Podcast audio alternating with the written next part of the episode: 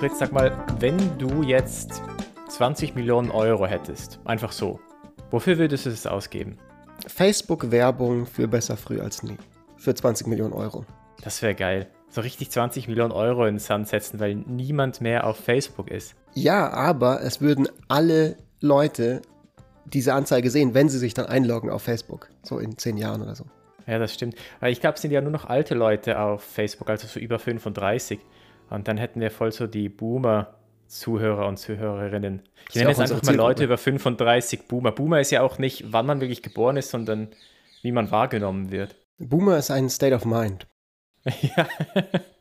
Äh, es gibt aber auch andere Dinge für 20 bis 40 Millionen Euro, die man kaufen könnte und die sich lohnen würden. Beispielsweise ein System, wo Leute per SMS oder per Direktnachricht auf ihr Mobilendgerät immediately und sofort gewarnt werden, falls eine Flutkatastrophe sich ankündigt. Und das könnte eine gute Investition sein, oder was würdest du sagen? Ich dachte, du willst jetzt sagen, die dann per SMS direkt von BFAN benachrichtigt werden, wenn eine neue Folge rauskommt. wenn eine neue Folge rauskommt. Alter, das wäre nice. Das wäre nice. Dafür würde ich das Geld Deutschland. Ganz Deutschland. Bing. Ah. ja, nee, das, das wäre wahrscheinlich gut investiertes Geld gewesen, so ein Frühwarnsystem, aber ja, die Politik hat wahrscheinlich. Aber Moment, wo, worüber reden wir gerade? Wer sind wir? Was geht hier? Was ist das für ein Podcast? Was für ein Thema haben wir heute? Frühwarnsystem? What? Marc, erklär What? mir. Du bist der Fritz Espenlaub, ich bin der Marc Stöckli. Wir sind besser früh als nie und wir sprechen heute über Risiken. Einerseits Risiken, die ein bisschen praktikabler sind wie Frühwarnsystem für äh, Hochwasser, für, für Fluten. Und auf der anderen Seite aber auch Risiken, die eher die gesamte Menschheit auszulöschen drohen, sogenannte X-Risks. Also generell Risiken, die tatsächlich sich um gigantische Events drehen. Also nicht einfach nur, was ist das Risiko für mich persönlich als Fritz, wenn ich heute aus dem Haus gehe, dass mir ein Blumentopf auf den Kopf fällt, sondern was ist das Risiko, dass ein Ereignis passiert, was signifikant unsere Gesellschaft oder generell die Menschheit beeinträchtigt und möglicherweise sogar auslöscht oder zumindest so krass zurückwirft, dass danach auch man sich die Sache eigentlich sparen kann. Genau, das sind solche Dinge wie wenn B-Fun plötzlich nicht mehr produziert wird. Wenn wir entscheiden, dass wir unsere Zeit für andere Dinge einsetzen möchten. Das ist das, was wir jetzt unter so einem existenziellen Risiko dann verstehen. Korrekt, korrekt. Nein, natürlich nicht. Also das sind ähm, halt Dinge, die also man kann sich das jetzt vorstellen wie ein nuklearer Winter, so also einer, der dann tatsächlich auch wirklich die Menschheit oder das Leben an sich auslöscht oder und auf das werden wir danach noch zu sprechen kommen, künstliche Intelligenz. Wir sind jetzt drauf gekommen, ganz konkret, weil wir hatten es ja eingangs schon erwähnt, es gerade eine ziemlich äh, starke, signifikante Flutkatastrophe gab in Nordrhein-Westfalen. Es gab was ähnliches auch in Österreich. Es gab auch tatsächlich was in China äh, vor ein paar Tagen, wo es in irgendeiner Stadt irgendwie an einem Tag so viel geregnet hat wie sonst im Durchschnitt im gesamten Jahr. Ähm, aber auch Corona, also die Pandemie, ich weiß nicht, ob ihr die mitbekommen habt, ab und zu erwähnen wir sie hier im Podcast. Aufmerksame Zuhörerinnen und Zuhörer wissen, wovon wir reden.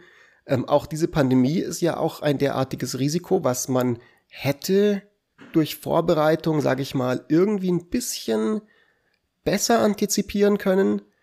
Und heute geht es bei uns eben darum, also konkret bei dieser Flutkatastrophe war es halt so, dass sich jetzt rausgestellt hat, wir, ähm, also die Infrastruktur, die staatlichen Stellen, die Katastrophenvorbereitung war relativ schlecht. Und eine sehr eindeutige Sache, an der man das gut sehen kann, ist, dass so seit ungefähr zehn Jahren Leute halt darauf hinweisen, ey, wir brauchen so ein Cell-Broadcast-System, also so ein System, das eben von den Funktürmen, den Mobilfunktürmen direkt eine Warn-SMS geschickt wird an alle ähm, Handys oder Smartphones, die irgendwie in Reichweite sind und auf die Art und Weise Leute halt besser gewarnt werden können, wenn eben sowas passiert wie so eine, wie so eine Sturmflut oder was auch immer. Und äh, das ist halt nicht passiert.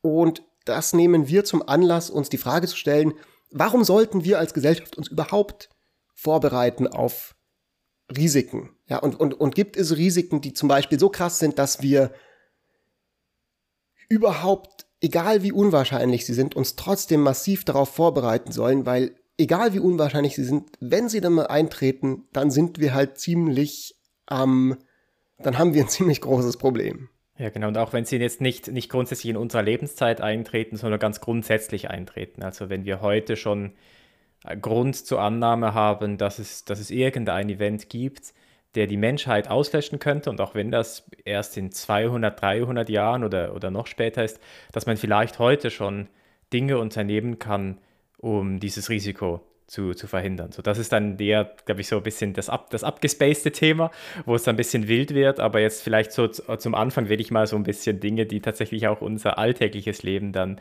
beeinflussen, eben solche Dinge wie, wie, wie ähm, Hochwasser oder Erdbeben zum Beispiel. Genau, wir können ja mal wirklich im Konkreten anfangen.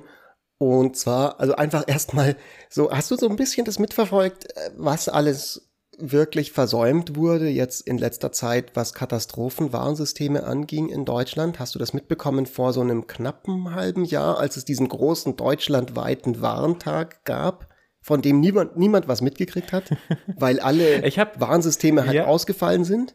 Hast du es mitgekriegt damals? Ich, war im Januar. Äh, nee, das habe ich nicht mitgekriegt. Ich habe nur mitbekommen. ich habe nur mitgekriegt, dass der Leiter von dem Dingens äh, gekündigt wurde, weil etwas nicht funktioniert hat. Und das fand ich ziemlich lustig, weil das ist ja, deswegen macht man ja diese Tests, um herauszufinden, wenn etwas nicht funktioniert. es, ist sogar, es, es ist noch viel lustiger, weil man muss sich das mal auf der Zunge zergehen lassen. Der Typ, das war der Direktor vom Bundesamt für Katastrophenwarnung oder so ähnlich. Also es gibt dieses Bundesamt, das witzigerweise, by the way, nur für militärische Katastrophen wirklich eine Zuständigkeit hat. Also das ist noch so aus der Zeit vom Kalten Krieg. Das hat dann irgendwie, das war halt dazu da, um die Bevölkerung zu warnen, wenn eben Atombomben durch die Luft fliegen oder so. Ähm, aber wenn jetzt irgendwie, keine Ahnung, eine Flut kommt oder so, dann hat dieses Bundesamt witzigerweise nicht mal wirklich die Autorität zu sagen, Leute, wir machen jetzt die Sirenen an und so. Also das ist ganz ein bisschen verworren. Und der Chef von diesem Bundesamt, dessen Namen mir jetzt gerade nicht auswendig kommt, aber der hat wohl schon seit Jahren darauf hingewiesen, dass er gesagt hat, so, hey, unsere Wareninfrastruktur ist mega outdated. Wenn wirklich was passiert, werden wir ein Problem haben. Wir müssen da, bitte, so gebt uns ein bisschen mehr Geld, wir müssen das auf Vordermann bringen, das ist alles richtig schlecht. Dann gab es diesen großen Warntag, so eine bundesweite Übung, so irgendwie die Hälfte der Sirenen, die eigentlich dann da hätten klingen sollen, haben halt nicht funktioniert alle Leute, die diese Nina Warn-App installiert haben an ihrem Handy, viele von denen haben keine Warnung bekommen.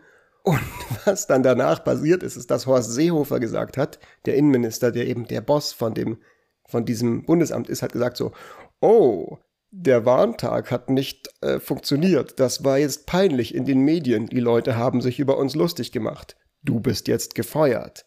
Und mehr ist eigentlich nicht passiert. So, dann wurde der Typ gefeuert und naja, dann kam jetzt die Flut. Die Warnung hat nicht wirklich gut funktioniert. Es sind eine Menge Sachen eingetreten, die man halt eigentlich sich hätte denken können. Also zum Beispiel halt, dass diese Nina-Warn-App nicht gut funktioniert hat teilweise. Teilweise auch schon, aber teilweise auch nicht, weil die Funknetze ausgelastet, äh, ausgefallen sind, wegen, weil die Stromnetze weg waren und so weiter. Ja, well. Und dann kann man sich natürlich ja. denken, so, this is not how it's supposed to be. Und es ist halt ja. relativ ähnlich, wie wir uns auch geschafft haben, uns nicht auf eine Pandemie vorzubereiten, obwohl, witzigerweise, Fun Fact, dieses selbe Bundesamt für Katastrophenschutz und so weiter 2012 schon eine Studie veröffentlicht hat, genau für Pandemien, wo halt sehr genau tatsächlich auch diese Szenarien beschrieben wurden, die wir jetzt hatten mit Corona. Und das hat halt auch ja, niemanden das, interessiert. Ich habe das, hab das mal gelesen, diese Studie, die sie da gemacht haben. Das ist mega creepy, weil das ist eigentlich, das erzählt im Prinzip die Geschichte nach, wie es jetzt tatsächlich passiert ist. Also da wird dann beschrieben, okay, es gibt ein Virus, der kommt aus dem asiatischen Raum, das wird rübergeschleppt über, über ähm, Business Travelers und verteilt Entsteht sich dann, wahrscheinlich an einem, an einem Wet Market, also irgendwo an einem von ja, diesen Tiermärkten. Ja, ja, ja, ja. Und ich glaube, das Land, ich bin mir nicht sicher, aber ich glaube, das Land, was sie ausgewählt haben, wo es zum ersten Mal auftritt, äh, war tatsächlich Italien, wo wir ja tatsächlich dann jetzt auch äh, den ersten Fall oder den ersten dokumentierten Fall zumindest in Europa dann hatten mit Corona. Und verbreitet sich dann halt von Italien dann in ganz, ganz Europa. Das war ziemlich, ziemlich lustig, lustig, creepy. Das ich wollte gerade sagen, ich meine, ja. es ist an sich lustig, aber wenn man jetzt mal tatsächlich drüber nachdenkt, ist es halt scheiße. Weil A, so, wozu zahlen wir Steuergelder? Wenn dann einfach nicht damit das gemacht wird, was der Sinn davon ist. Und B, mal ganz Tacheles geredet, es sind einfach massiv viele Leute gestorben, die nicht unbedingt hätten sterben müssen, wenn man ein bisschen besser diese Vorbereitungen gemacht hätte, diese Warnungen ernst genommen hätte, geguckt hätte, Moment, wir haben ja schon einen Plan, was wir tun müssen, maybe, vielleicht sollten wir den auch umsetzen, ja, oder jetzt eben im Fall von NRW, dass man halt auch, also so, das ist ja nicht irgendwie aus dem Nichts, ne? das ist ja nichts komplett Neues. So man, man, man wusste ja eigentlich, dass es diese Risiken gibt und es gab ein Bewusstsein dafür, dass die Strukturen nicht gut genug sind, um die ansässige Bevölkerung rechtzeitig eben tatsächlich zu warnen. Ja, man muss aber vielleicht schon auch nochmal sagen, im Nachhinein ist man immer schlauer. Also wir können jetzt natürlich sehr leicht auf die Fehler darauf hinweisen und darauf hinweisen, dass es eben nicht auf eine Pandemie vorbereitet wurde. Aber mal ganz ehrlich, vor zwei Jahren hätte ich die Wahrscheinlichkeit, dass sowas passiert, da hätte ich eine absolute Null drauf gesetzt. Also das konnte ich mir überhaupt nicht vorstellen. Also man hatte schon immer wieder diese Viren, die irgendwie auftauchen und dann aber irgendwie in, einem, in einer bestimmten Region aufflachen und dann aber wieder verebben. Aber es ist bisher noch nie wirklich so passiert, jetzt außer irgendwie die Pest oder so. Aber in den, in den letzten 100 Jahren, das ist tatsächlich, ja, wobei, das stimmt gar nicht mal. Die, Franz äh, die spanische Grippe war ja, glaube ich, so die letzte, die, die so im großen Stil war. Aber jetzt so mit der, in der modernen Medizin ist das zumindest nicht passiert. Also und, Moment mal ganz kurz, Marc, du kannst hier nicht das gesamte Geschäftsmodell vom, äh, vom, von Besser früh als nie einfach irgendwie so sagen, so, naja, im Nachhinein, im Nachhinein ist es immer leicht, klug zu sein. So, das ist, was wir hier machen. Du darfst den Leuten bitte nicht unser Geheimnis verraten. Das stimmt, so, so wirken wir klug, indem wir einfach im Nachhinein dann auf das Obvious verweisen. Nein, ich glaube, also es ist natürlich jetzt, im Nachhinein kann man natürlich das natürlich super einfach dann zeigen, okay, da hätte man aufpassen müssen, aber es gibt natürlich noch zig tausend andere Dinge, auf die wir halt auch irgendwie jetzt nicht wirklich, um die, uns, um die wir uns nicht wirklich kümmern und die halt nicht eintreten. Und es ist natürlich schwierig dann ex ante zu identifizieren, wo sind tatsächlich die Risiken, wo wir dann investieren sollten. Ich glaube, solche Dinge wie ein, eine Überschwemmung ist da irgendwie für mich noch offensichtlicher, weil wir wissen, dass das passiert. So, wir wissen irgendwie, das ist, das ist ein Dorf, das ist in ein Flussbett gebaut. So, das ist irgendwie nicht unwahrscheinlich, dass da irgendwann mal was passieren wird. Man hat bestimmte Informationen auch darüber, wie häufig sowas schon passiert ist. Es gibt Überschwemmungen ja immer wieder. So vielleicht nicht in diesem Ausmaß, wie wir es jetzt hatten, aber man, weiß, dass das ein Problem ist. Oder Erdbebengebiete zum Beispiel. Da weiß man auch, man ist auf einem Erdbebengebiet, zum Beispiel in Basel, wo, wo ich herkomme. Das ist im Prinzip ein Erdbebengebiet. Das letzte Erdbeben war einfach halt schon assi lange her. So, aber im Prinzip wäre das etwas, womit man rechnen müsste. Aber ich persönlich hätte jetzt bei einer Pandemie echt nicht damit gerechnet, auch wenn es jetzt im Nachhinein natürlich völlig obvious ist. Natürlich, klar, da hätten wir dran denken müssen. Also ich, ich sag mal kurz, was für mich eine Konsequenz war in meinem Nachdenken über diese Szenarien aus der Pandemie und mich würde interessieren, ob das bei dir, wie das bei dir war. Und zwar wir reden ja heute über, auch über diese X-Risks, ne? also diese Existential Risks, eben Risiken, die die gesamte Menschheit auslöschen können. Da kommen wir nachher nochmal genauer darauf. Und da gibt es ja schon seit einer ganzen Weile eine Community von Leuten, eine sehr aktive, gut vernetzte internationale Community, die halt super, super lautstark darauf hinweisen und sagen, Leute, das ist ein massives Unter quasi unterrepräsentiertes Problemfeld, mit dem wir uns als Gesellschaft mehr befassen sollten. Und die letzten Jahre, wenn ich von denen gelesen habe, dachte ich mir so, okay, ich meine, ja, irgendwo theoretisch macht es schon Sinn, was die sagen, aber jetzt sind wir mal ganz ehrlich, eigentlich ist es nicht wirklich ein richtig relevantes Feld, sondern das sind halt eher Leute, die halt vielleicht damit ein bisschen gut Grand Money einheimsen können, indem sie da einen auf, uh, es ist so gefährlich, gebt uns Geld, dass wir das erforschen können, machen. Aber was bei mir halt passiert ist, als dann Corona kam, dachte ich mir schon so, hm, ich hätte nicht mit Corona gerechnet, ich hätte nicht damit gerechnet, dass die Pandemie so schnell kommt. Ich hätte gedacht, früher war ich noch naiv vor Corona, Vielleicht erinnerst du dich an diese Zeit, das ist lange her. Jetzt bist du, damals jetzt bist hätte ich weise geworden. damals hätte ich gedacht so, ja natürlich haben unsere Regierungen irgendwelche funktionierenden Katastrophenpläne für solche Szenarien. Turns out they had them, but didn't really care, so. Also es gab die, aber irgendwie war es nicht so wichtig. Und für mich hat das dann schon dazu geführt, dass ich mir gedacht habe, so, okay, das ist schon ein legitimer Punkt mit diesen X-Risks oder generell Risikoprävention als Gesellschaft für wirklich große, disruptive, katastrophale Events. Und das ist was, was für mich einfach, ich hatte davor dieses Awareness nicht. Und das heißt jetzt nicht, dass man jetzt automatisch weiß, was ist wie, wie riskant und man kann sich natürlich nie vielleicht auf alles vorbereiten, aber überhaupt das Bewusstsein zu haben, dass es das halt gibt, ist für mich persönlich was Neues. Und ich glaube, das ist was, was, was, was es sich schon lohnt, gesellschaftlich nochmal stärker ein Licht drauf zu werfen. Ich erinnere mich, vor der Krise, vor der Pandemie habe ich irgendwie mal so eine Infografik gesehen, wo es darum ging, wie vorbereitet ist ein Land auf eine Pandemie. Das war irgendwie kurz nach diesem Talk von Bill Gates, wo er ja darauf hingewiesen hat, so dass die nächste große Krise dann eben eine Pandemie sein könnte. Und da wird halt so die USA so als Top 1 gerankt und dann so relativ klar, so je reicher das Land, desto besser vorbereitet. das, das hat halt überhaupt nicht gestimmt. Und ich glaube, was man da halt auch einfach nicht realisiert hat oder nicht berücksichtigt hat, ist die menschliche Komponente. Dass halt niemand damit gerechnet hat, dass Leute sich weigern, Masken zu tragen, zum Beispiel. Was irgendwie völlig wahnwitzig ist. So, wie, an das denkt man ja auch nicht. Und das kann man, glaube ich, auch niemandem verübeln, dass, dass es passieren könnte, dass wenn du in einer fucking Pandemie Leuten eine Schutzmaske vorschreibst, dass sie das verweigern. Aus politischen Gründen. So, das fand ich, das fand ich irgendwie, fand ich irgendwie interessant. Aber ja, grundsätzlich äh, hat es für mich auch so ein bisschen nochmal gezeigt, wie, wie ernst wir diese Sache nehmen müssen. Ich bin mir aber bei den X-Risks dann tatsächlich gar nicht mal so sicher, was das jetzt irgendwie so dieses Erlebnis von, von Pandemie dann für X-Risks für mich persönlich bedeutet. Also ich habe meine Position diesbezüglich eigentlich immer noch nicht groß verändert. Mm, wollen wir schon zu den X-Risks ja, lass, gehen? lass uns zu den lass Wenn uns zu den X-Risks Wenn wir die jetzt schon so anteasern, was sind denn X-Risks, ja, ja, ja. Mark? Wir haben es ja schon fast gesagt, aber lass uns das nochmal kurz definieren.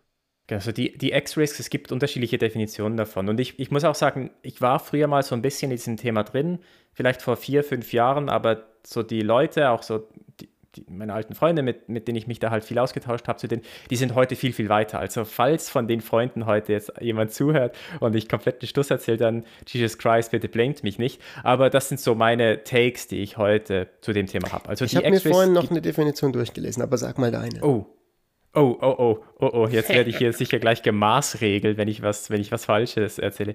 Naja, also bei den X-Rays gibt es unterschiedliche Definitionen. Die eine ist, dass es grundsätzlich ein Ereignis ist, was halt die komplette Menschheit oder das Leben auslöscht. So, also das ist wirklich dann komplett weg. Und das ist insofern relevant, weil wenn erstmal die Menschheit weg ist oder das Leben weg ist, dass es sich auch nicht mehr regenerieren kann. Alles davor kann gegeben genügender Zeit sich wieder regenerieren. Die Menschheit kann sich irgendwie wiederholen, wenn es auch mehrere tausend Jahre oder Millionen Jahre dauert, aber es kann sich wieder regenerieren. Wenn es halt mal weg ist, ist es mal weg. So, das ist, glaube ich, so die gängigste Definition, die, mit der ich zumindest so durchs Leben gegangen bin. Aber es gibt, glaube ich, dann auch noch die Sichtweise, dass es nicht nur darum geht, dass das Leben komplett zerstört ist, sondern dass es das Potenzial nicht ausnutzen kann. Dass irgendetwas passiert, dass man, dass man halt nicht irgendwie das beste Leben haben kann, was man haben könnte, weil irgendwie ein nuklearer Winter dafür gesorgt hat, dass wir alle wieder im Steinzeitalter sind. Genau, also das wäre jetzt die Definition, die auch ich genannt hat. Ich fand die genannt hätte, die fand ich ganz überzeugend, als ich sie vorhin gelesen habe. Ein X-Risk ist alles, was entweder zur kompletten Auslöschung der Menschheit führt oder das Trajectory, also die, die, den Verlauf der menschlichen Zivilisation oder der menschlichen, ja, man kann sagen Zivilisation, so massiv verändert, dass sie quasi, also wirklich signifikant unter ihrem Potenzial zurückbleibt. Das klingt jetzt so ein bisschen so, okay, unterm Potenzial zurückbleiben, da sind wir jetzt gerade irgendwo auch gefühlt, wenn man sich eben eben anguckt, wie wir jetzt mit dieser Pandemie umgegangen sind und so weiter. Ähm, aber was damit gemeint ist, ist, dass wir halt auf einmal wirklich so Walking Dead mäßig nur noch irgendwie von der Hand in den Mund leben und es total die postapokalyptische Hellscape ist, so Mad Max-mäßig. Und, und wir fahren irgendwie rum in Autos und schlachten uns gegenseitig ab für Benzin, anstatt dass wir halt gemeinsam ja irgendwie an, an, an irgendwie künstlichem Fleisch forschen und eine Utopie entwickeln mit irgendwie nachhaltiger grüner Energie und was alles möglich wäre, wenn wir uns benehmen so. Oh, Fritz, das erinnert mich daran, dass wir schon lange nicht mehr Mad Max Fury Road gesehen haben. Ja, wir haben den, glaube ich, erst so neunmal mittlerweile gesehen. Wird mal wieder Zeit. Ist auch schon wieder mindestens ja, ein Jahr her oder so. Das ist schon mindestens, nee, haben wir ihn nicht von einem halben Jahr. Oder? Wir müssen übrigens an unsere Zuhörer und Zuhörerinnen, das ist halt einfach der beste Film, der je gemacht wurde. Ja. Und äh, Fritz und ich schauen ihn regelmäßig. Ja, wir haben ihn dreimal im Kino gesehen und, und seitdem schauen wir uns immer wieder mal äh, den zu Hause an. Fritz spricht jede einzelne Zeile nach. Es ist mega, mega nervig. Aber auch schön. Es gibt die, schön, es gibt die Mad Max-Skala, die ist ähm, normiert auf 1, von 0 bis 1 Mad Max. Und alle Filme lassen sich auf dieser Skala anordnen. Also zum Beispiel Star Wars, Episode 4, sehr guter Film, der ist so 0,6 Mad Max. Und Mad Max selber, der Film Mad Max Fury Road, ist 0,95 Mad Max. Also quasi, du kannst eigentlich nicht auf ein, ein Mad Max kommen. Yes. Okay. Zurück zu den X-Rays. okay, gut. Also da, das wäre die Definition. Wir bleiben eben signifikant unter unserem Potenzial. Die Gesellschaft wird in eine in eine Steinzeit zurückgebombt oder zurückpandemiert oder zurück äh, durch Nanotechnologie geworfen, wo wir eben zum Beispiel keine coolen Filme mehr produzieren, so wie Mad Max, keine schöne Musik mehr machen, keine Kunst mehr machen, sondern es wirklich nur noch rein ums Überleben geht. Und ich würde sagen, für die Zwecke der heutigen Folge ist das, finde ich, so diese breitere Definition können wir jetzt einfach mal so für uns nehmen, würde ich vorschlagen. Ja, total. Ich glaube aber grundsätzlich dann für die Konsequenzen, wie wir darüber nachdenken, für mich zumindest gibt es da nicht so einen großen Unterschied. Genau, glaub, das meine so, ich auch. Ja. Ja, ja, ja, genau. Ich glaube, also die, die Leute, so, die in dem Feld voll drin sind und da voll abgehen, für die ist es, glaube ich, ein Riesenunterschied. So, aber ich glaube, es für uns macht das nicht so, so einen Unterschied. Eben, wir sind ja Weil, Leute. Okay.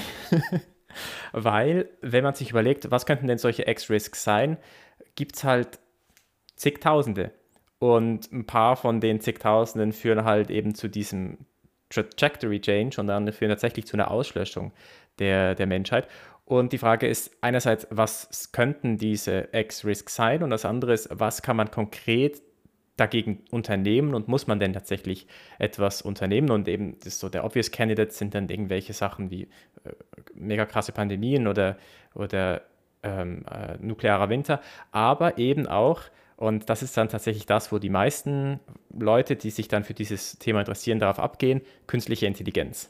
Das klingt jetzt zum Beispiel super, super unintuitiv erstmal, ne? weil unsere ja. gängige Überlegung ist ja künstliche Intelligenz, klar, Google macht es, Microsoft forscht daran, mein Sprachassistent in meinem Handy ist es oder ich lese in der Zeitung, dass eine künstliche Intelligenz Ärzten helfen kann beim Diagnostizieren von irgendwie Tumoren oder sowas in der Art. Das ist doch alles gut. Und das hat doch mit X-Risk nichts zu tun. Ja, genau. Es ist aber so, dass normalerweise dann eben nicht diese Art von künstlicher Intelligenz gemeint ist, sondern sogenannte ähm, Artificial General Intelligence, also AGI. Und diese Form von künstlichen Intelligenz ist eine, die dann entweder ähnlich wie unser, unsere Intelligenz funktioniert oder halt komplett anders, aber halt viel, viel weiterentwickelt ist als das, was wir als menschliche Intelligenz verstehen. Also es ist eine Form von Intelligenz, die tatsächlich denken kann, aber halt einfach viel, viel besser als wir. Und die Schwierigkeit ist, sobald wir angef oder sobald wir so diesen Punkt überschritten haben, wo wir eine solche AGI entwickelt haben, dann kann im Prinzip diese AGI selber sich weiter verbessern. Und sobald so etwas halt eintritt, ist unklar, ob wir als Mensch überhaupt noch die Möglichkeit haben, einzugreifen, wenn etwas schiefgehen sollte.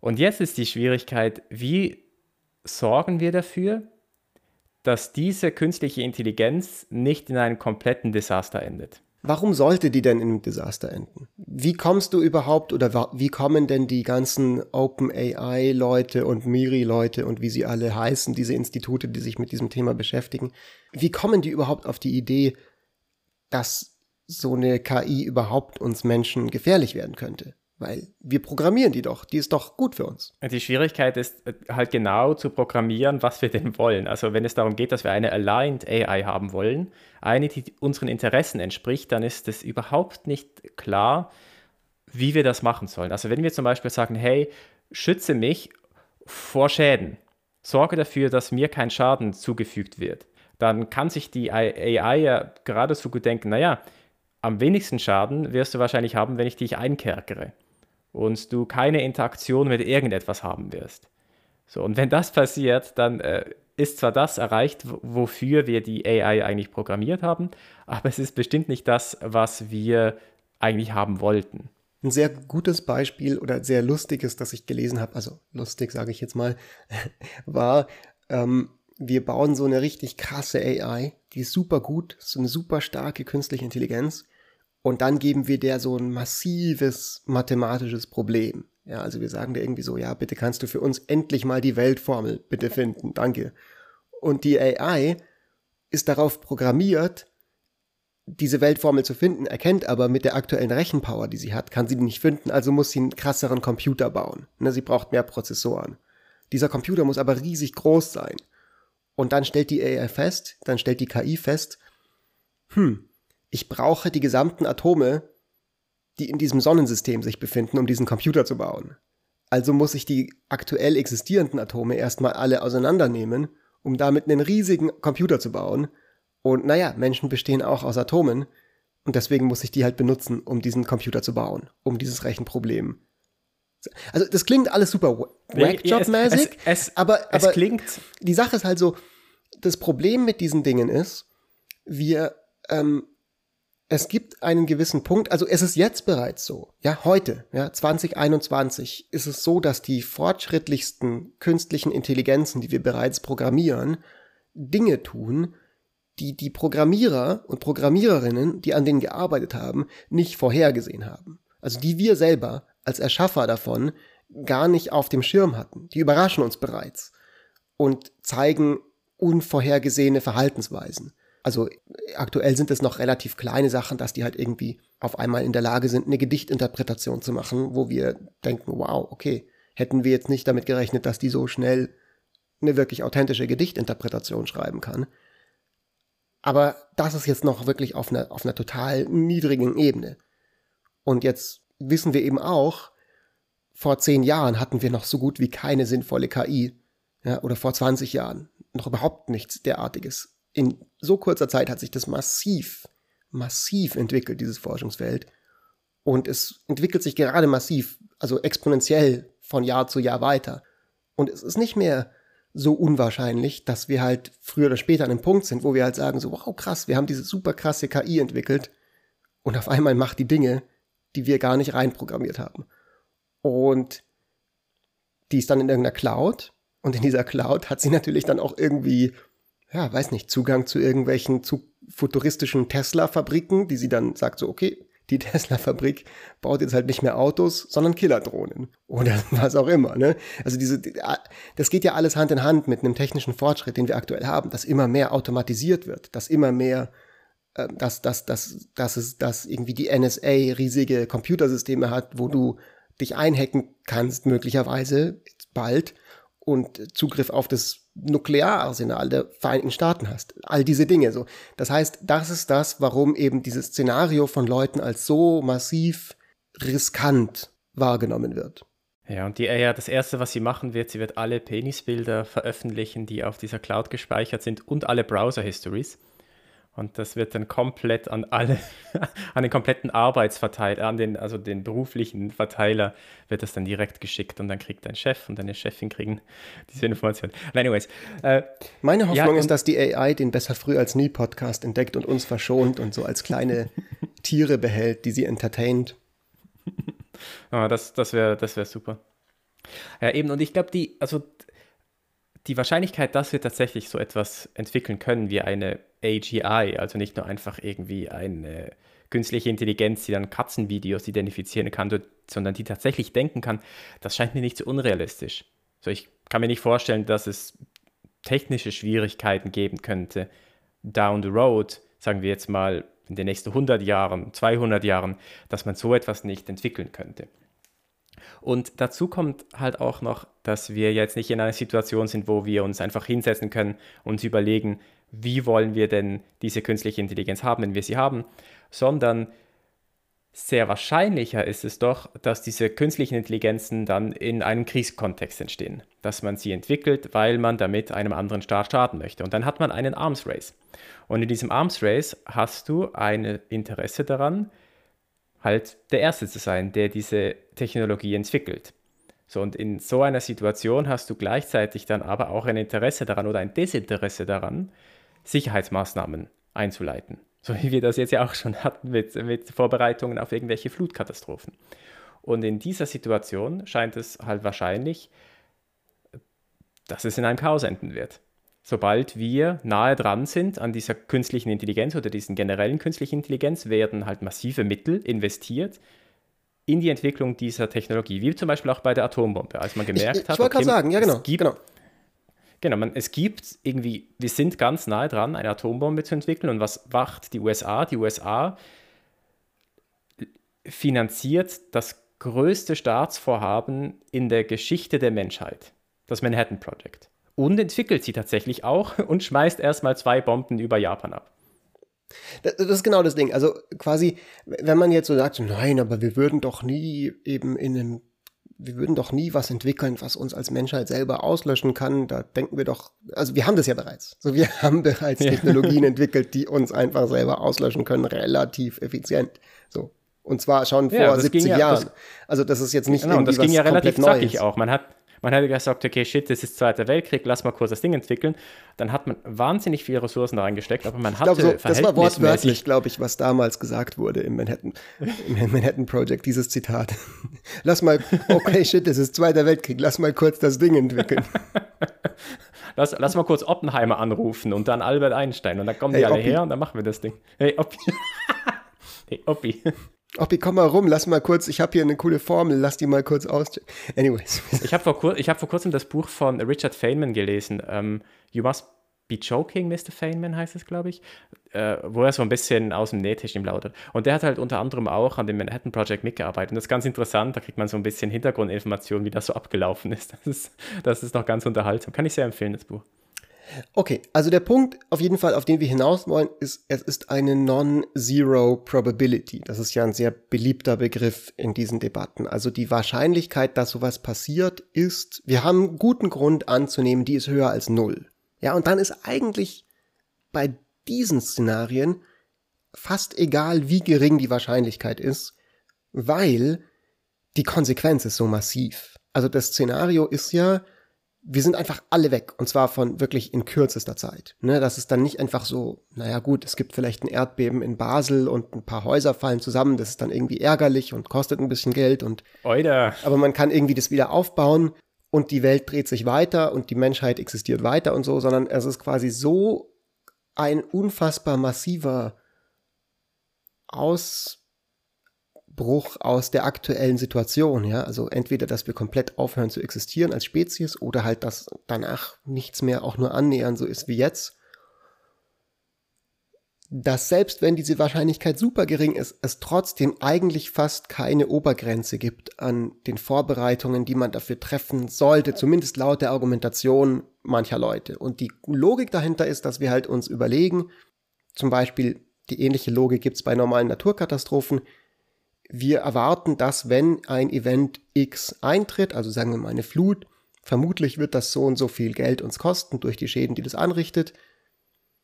Wir geben diesem Event eine bestimmte Wahrscheinlichkeit, ja, basierend zum Beispiel auf vergangenen Beobachtungen oder auf Modellierungen, die wir machen, auf irgendwelchen theoretischen Überlegungen, auf Forecasts. Und dann ähm, kommt da ein Expected Value raus, also ein erwarteter Wert. Und und dann können wir uns überlegen, okay, der ist halt so und so hoch. Und es könnte Sinn machen, jedes Jahr Y Euro dafür auszugeben, dieses Risiko zu reduzieren. Um, und, und am Ende kommen wir gut raus. Ne? Es ist dieselbe Idee, wie wenn man eine Versicherung abschließt. Ne? Also wenn ich eben einfach sage, ich fahre jeden Tag mit dem Fahrrad durch die Gegend oder mit dem Auto. Ich weiß, dass eine bestimmte Non-Zero Probability besteht, dass ich einen Unfall habe also das würde mich so und so viel kosten. Also zahle ich lieber im Jahr irgendwie, was weiß ich, ja, 100 Euro oder sowas in der Art für irgendeine Versicherung und dann lohnt sich das für mich. Also was ganz ähnliches. Ne? Im Prinzip ist es eine Versicherungszahlung, die wir machen. Genau, wobei bei dem Beispiel jetzt mit der künstlichen Intelligenz muss man auch sagen, der Nutznießer oder die potenziell betroffene Person sind vermutlich nicht wir, weil wir einfach schon zu alt sind. Also kommt drauf an, wenn man, wenn man fragt. Ich glaube, wenn man so in der Community sich umschaut, dann gehen die Leute schon, glaube ich, davon aus, dass die künstliche Intelligenz in unserer Lebenszeit kommen kann. Also es gibt zum Beispiel Rai Kurzweil, der so ein ganz bekannter Futurologe ist. Und ich glaube, das letzte Mal, als ich nachgeschaut habe, sagte irgendwas mit 2045 oder sowas rum, dass es zu diesem, also der Singularity dann kommt, also wo, also wo das dann, wo, wo diese künstliche Intelligenz kommt. Und es gibt eine Umfrage von Nick Bostrom, das ist ein Philosoph in Oxford, der unterschiedliche Leute aus dem Feld befragt hat. Und ich, mir, ich bin mir nicht mehr genau sicher, was so die Spannbreite war, aber das war, glaube ich, auch so in unserem, durchaus in unserer Lebenszeit so. Also er hat das auch ganz gut beschrieben in seinem Buch Super Intelligence von Nick Bostrom, das kann ich sehr empfehlen, falls ihr euch da mal ein bisschen einlesen wollt in dieses Problem von, von der künstlichen Intelligenz. Aber ich bin mir nicht so sicher, inwiefern man das nicht unterschätzt, wie lange das dann tatsächlich dauern könnte, bis man so etwas haben kann. Aber honestly, ich bin da nicht vom Fach, es ist einfach mein persönlicher Eindruck. Aber die Idee äh, dahinter, warum wir denn jetzt alles tun sollten, um da rein zu investieren, bedingt auch, dass man annimmt, dass halt auch die zukünftigen Bewohner dieser Erde und Bewohnerinnen eine Relevanz spielen. So ähnlich wie bei, und, und bei dem ja. Klimawandel auch. Eben, wir tun, wir, wir, wir tun, tun das, das, ja. Auch. Also es ist ja sehr, also es war lange Zeit nicht verbreitet und es ist immer noch tatsächlich nicht genug verbreitet, wenn man sich die tatsächliche Politik anguckt, die gemacht wird, zumindest global, wo dann noch natürlich nochmal Agency-Probleme mit reinkommen, aber, aber es gibt einen signifikanten Teil der Menschheit, sowohl Entscheider als auch einfach normale Bürgerinnen und Bürger, die eben auf die Straße gehen, um zu protestieren, die sagen, hey Leute, wir haben halt keine Lust darauf, unseren Nachfahren einen unbelebbaren, unbewohnbaren Kackplaneten zu hinterlassen, selbst wenn uns selber das gar nicht so sehr beeinträchtigen wird. Das heißt, es ist sehr weit verbreitet, diese, diese, sich zu identifizieren mit dem, mit dem Wunsch, auf lange Sicht tatsächlich unseren Planeten und unsere Zivilisation fortbestehen zu sehen. Ich denke, das können wir auch einfach für heute einfach mal annehmen, dass das unser genau. als Given einfach, das ist unser Given, dass wir dieses Desire haben. So, da, davon gehen wir jetzt einfach mal aus. Wir haben dieses Bedürfnis. Unter dieser Prämisse macht es halt wahrscheinlich Sinn, zumindest eine gewisse Anzahl an Ressourcen als Gesellschaft zu investieren in beispielsweise Forschung über KI oder zum Beispiel in nukleare Abrüstung oder in Pandemiepläne, die tatsächlich funktionieren, weil es könnte ja auch in fünf Jahren die nächste Pandemie kommen, die halt 100% Fatality Rate hat. Oder eben in Backup-Pläne, wie gehen wir um mit irgendeiner verrückten Nanotechnologie, die auf einmal entwickelt wird und sich krass fortpflanzt. Also da gibt's ja unzählige Beispiele. Ne? Gerade China aktuell arbeitet an einem Projekt, wie sie Asteroiden ablenken können, wenn die auf die Erde zurasen. Die USA haben auch so ein Projekt. Das sind ja genau die Sachen. Da investieren bereits Policymaker und Staaten signifikantes Geld, um genau solche zugegebenermaßen extrem unwahrscheinlichen Szenarien beantworten zu können. Also wir machen das die ja Schwierigkeit, bereits. Die Schwierigkeit ist dann ja aber eben, es gibt zigtausende von solchen potenziellen Kandidaten, in die man dann investieren möchte oder müsste. Und die Frage ist einerseits, welche sollten wir da jetzt tatsächlich angehen und können wir tatsächlich etwas unternehmen? Und gerade bei der künstlichen Intelligenz bin ich mir halt nicht so sicher, ob wir tatsächlich etwas bewirken können, wenn wir uns jetzt schon Gedanken dazu machen. Ich, wie meinst du das? Wie gesagt, naja, wir können halt überhaupt im, im jetzigen Moment überhaupt noch nicht abschätzen, wie diese künstliche Intelligenz aussehen wird. Die wird wahrscheinlich etwas komplett anderes sein als das, was wir im Moment kennen als künstliche Intelligenz. Und ich bin mir nicht sicher, ob das jetzt tatsächlich schon zielführend ist, jetzt schon mega krass viel finanzielle Ressourcen da reinzustecken, wo wir überhaupt noch keine Ahnung haben, wie es denn aussehen wird. Auf der anderen Seite kann ich mir durchaus vorstellen, dass es sinnvoll ist, jetzt schon das Fundament zu legen, eine Awareness zu schaffen, für wenn es denn soweit ist. Ich denke, das ist sehr zentral meines Erachtens. Und das ist auch das, was ich am Anfang meinte, dass bei mir persönlich dieses Awareness, dieses Bewusstsein sich entwickelt hat durch die Plötzlichkeit dieser Corona-Pandemie. Eben schlicht und ergreifend einfach mal sich das bewusst zu machen, wir haben uns entwickelt in unserer Geschichte an einen Punkt, wo wir dermaßen vernetzt sind, und dermaßen technologisch fortgeschritten sind, dass wir selber anfälliger werden für solche existenziellen Sachen, als das möglicherweise im Jahr 1357 der Fall war. Wo dann einfach das Schlimmste, was passiert ist, war ein Erdbeben in Basel. Aber jetzt kann es einfach passieren, dass sich irgendein, irgendein krasser Nanovirus, ja, in unsere Gehirne einpflanzt und in zwei Tagen wir alle irgendwie umgemailt werden im Jahr 2100, weil halt irgendjemand diese Technologie aus Versehen erfindet. Also das ist, Hast das sind einfach Sachen nachgeschaut. darüber. Nein, ich habe mir das gerade ausgelacht. Aber das ist einfach Weil Sachen. Ich, ich glaube, ich, ich glaub, das Erdbeben von Basel war tatsächlich so dann rum irgendwann. Ja. Das war, ich glaube, 1200 irgendwas. der, Punkt ist, der Punkt ist quasi, ich glaube, sehr wenige Leute haben das auf dem Schirm, dass wir in einer geschichtlichen Phase sind, wo das mehr und mehr eine realistische Möglichkeit ist, selbst wenn das nur ein Promille ist, ist das immer noch eine sehr, sehr hohe. Also dann ist es genug, um sich damit irgendwie zumindest jetzt schon auseinanderzusetzen. Was hast du gesagt? Äh, wann war das Erdbeben? 1357. Es war, nein, hast du nicht. Doch. Hast, nein, du hast es nachgeschaut. Nein, habe ich nicht. Wann war es? 1356. Laber. Ich habe mir das gerade ausgedacht. Nein, komm, das kannst du mir nicht erzählen, ich habe eine random Zahl gesagt. oh, wir haben es auf Tape, Fritz. Wir haben wow. es auf Tape. Das ist, das ist amazing. Wow. What are the odds? Eine ungefähr, Promille wahrscheinlich. Ungefähr so wahrscheinlich, wie dass wir von der AI ausgelöscht werden. ja. Yay.